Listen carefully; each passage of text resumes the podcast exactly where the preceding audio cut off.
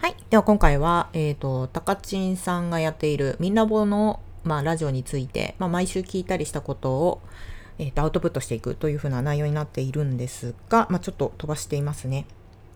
はい。この回は、えっ、ー、と、私が、まあ、高知さんと深く関わることがちょっとありまして、まあ、そこで、まあ、いろんな会話をさせてもらってるんですけれど、まあ、その中と、まあ、ミンラボの話の内容で掛け合わせて、まあ、気がついたり思ったりしたことを話していく時間にしていきます。では世界をちょっとカラフルにするラジオ。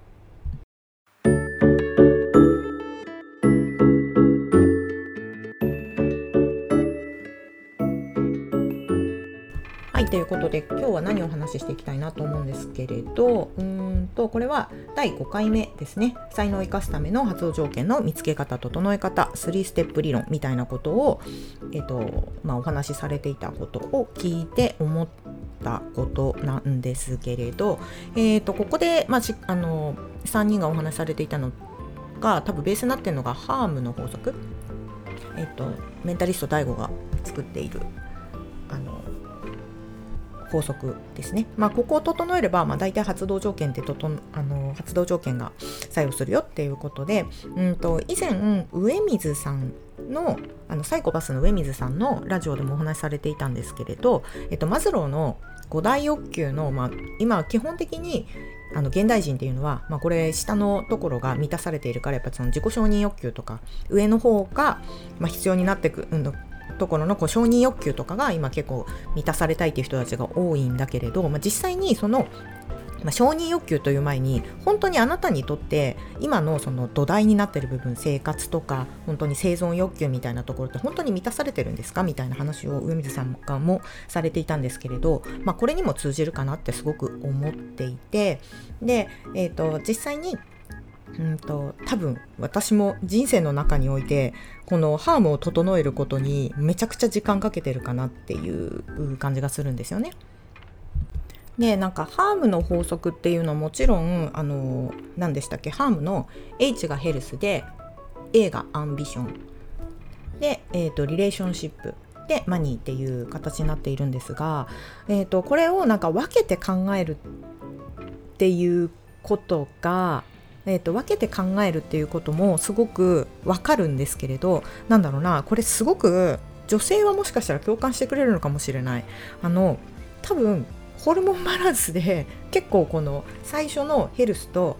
そのアンビション、まあ、将来のことについてとあとリレーションシップ人間関係って割とめちゃくちゃくっついてるんじゃないかなって思うんですよね。もう本当にあの、まあ、結構私この自分のラジオでも喋ってるんですけれど割と本当女子はあのホルモンバランスのもうなんだっけ奴隷みたいなあの体にもう降参するしかないみたいなことが多分めちゃくちゃ起こっているんですよね。ただ健康を整えるっていうことだけじゃなくてその健康を整えるっていうところの中に感情とかその感情が必ず入ってくる。でその感情を通じて結構その人間関係だとか自分の将来のキャリアみたいなことが割とこうすでにもう全部くっついちゃってるみたいな感じだと思うんですね。なので健康は健康キャリアはキャリア。で人間関係は人間関係っていう風に分けて考えるっていうことよりも全部一緒になっちゃってるっていう感じがするんじゃないかなって私聞いてて思うんですよ。もう本当にあの私もこれはえーと悩んでるっていうかどうやって付き合おうっていうのをすごくもうずっと考えてる。なんだろうな、えっと、特に自分が会社に会社でバリバリ仕事バリバリもう本当に365日中本当に仕事に8割9割の時間を、えっと、注いでた時っていうのはこの、えっとまあ、もちろんヘルスの健康の部分はすっごく私健康オタクだから意識はしていたんだけれど、そこまで影響なかったかなっていう。でそれが何でかっていうとやっぱりもう自分の神経が全て仕事に向いてしまっていたっていうところもあるからあの明らかに健康が、えっと、後回しにもう優先順位として健康はすごく大事だけれど仕事と健康どっちが大事かって言ったらやっぱりけんあの仕事の方がすごく大事になっていてで健康の方っていうのはなんかそれをあのそれをするための、まあ、大事なことではあるんだけれど、まあ、そんなことで仕事みたいな 感じになっていて割とこう常に神経が高ぶっている状態だったりするんですよね。なんかよく昔言われたのはもうなんか風邪をひくのは甘えであるみたいな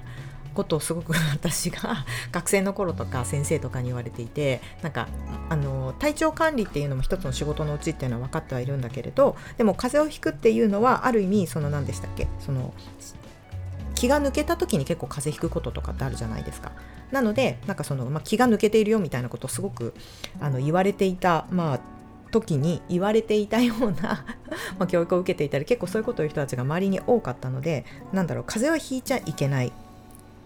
風邪ひいちゃいけないしなんか体調が良くないっていうのはありえないみたいな常に一定のメンタルを保ち常に安定的に淡々としたこうアウトプットが常に出さないと認められないっていう風なやっぱり思い込みがすごく強くって。でそれをやっぱりやり続けると明らかになんだっけ自分の体の中にものすごく波があるのにあの矛盾してくるんですよね。なのでこの矛盾で悩むことがすごく多かった。まあ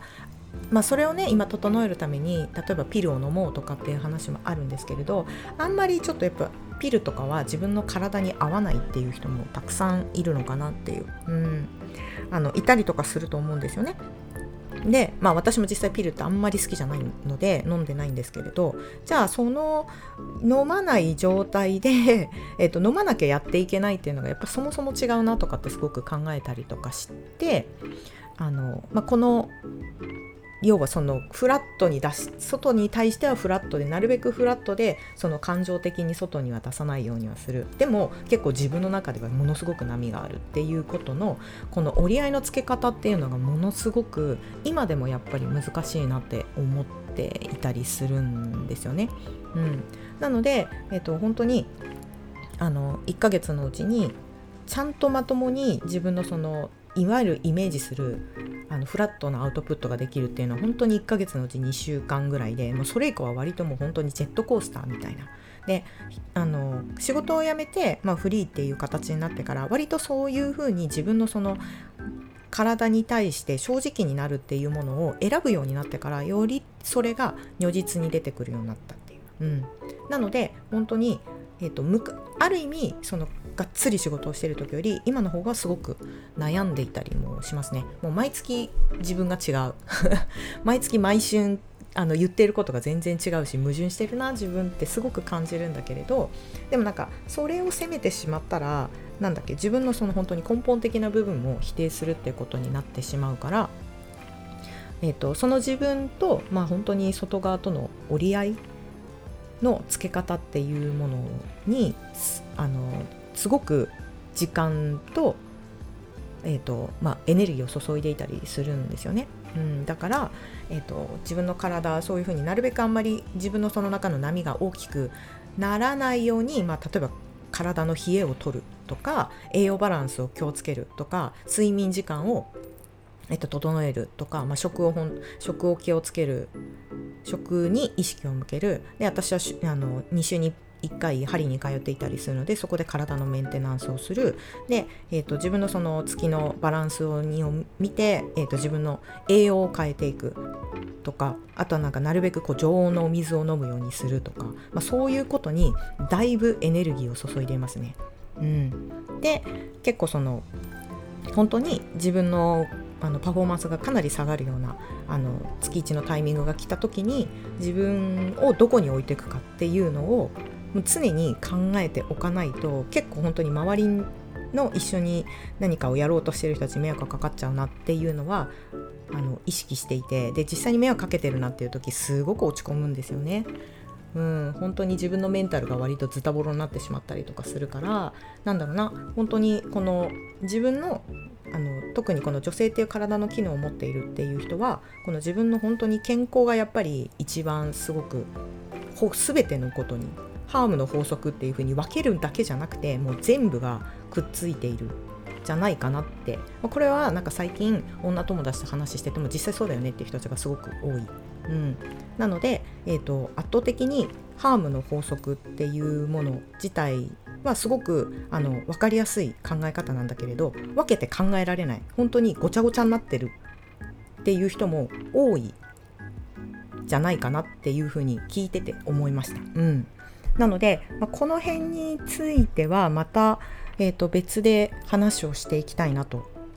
うん、自分私自身が、まあ、どうやって今後折り合いをつけていくのかっていうのも、まあ、いろいろ実験しながらやっていきたいし、まあ、実際にその自分の体の波のバランスがある中でどうやって世界と折り合いをつけていくのかっていうのが、まあ、得意な方はもうぜひ教えてほしい。私に。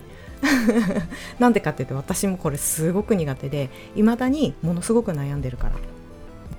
うん、ただ、えっと、今まあ私はその自分の体のことの話をしてはいるんですけれど、まあ、それだけじゃなくて、まあ、例えばおかおかお子さんがいらっしゃったりだとか、まあ、ご家族の方とかの、まあ、例えば、えっと、介護が入ってきたりとかってすると自分以外の、まあ、コントロールできないっていう部分で、まあ、いろんな要因が入ってきたりとかすると思うんですよ。なのでもう本当にあのその都度やっていかなくちゃいけないんだなっていうのを感じているんですよね。で実際に高知さんとお話をさせてもらったりとかするともうめちゃくちゃ細かくここの調整をしているんですよね。もうほぼ毎日毎日毎時間常に自分のその発動状況を整えるっていうことをやっているんですよ。うん、それは多分自分が思私がイメージするよりももあの私とかが最初イメージしてきたことよりも本当に細かいもう小さいこと全部一個一個自分の本当にあこれなんか嫌だなとかって違和感って感じたのをその場であのその瞬間すごく手間がかかるんだけれどその瞬間ちょっとだけ頑張ってもう次起きないをするためどうするのかっていうのを常に時間をとっているっていうのを以前お話しされていたことがあるんですよね。うん、これクラブハウスでも言ってたかな。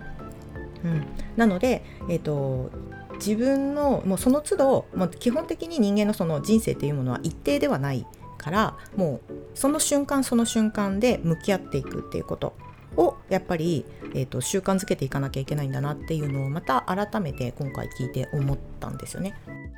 はいっていうところで、えーと、私自身、実際ハームの法則っていうものをもう一回振り返ってみると実は私のハームの法則の中で一番大事なのはもう完全にヘルスだったっていうそういう話ですね。うん、本当に毎月毎月変わって毎月毎月も本当に全然別人だなって思う自分と向き合い続けるっていうこと、うんまあ、それをもっと,、えーと、それはすごく面倒くさいなと思ったんですがまあ日々やっぱり積み重ねて変えていくっていうことが一番大きくつながるんじゃないかなとまた最近思ったえーと、ミンラボの会の話でした。はい。っていうところで、また、えっ、ー、と、こういうふうに、まあ、ミンラボをもとにどういうふうに感じたのかっていうことはお話ししていきたいなと思っています。お相手は沙織でした。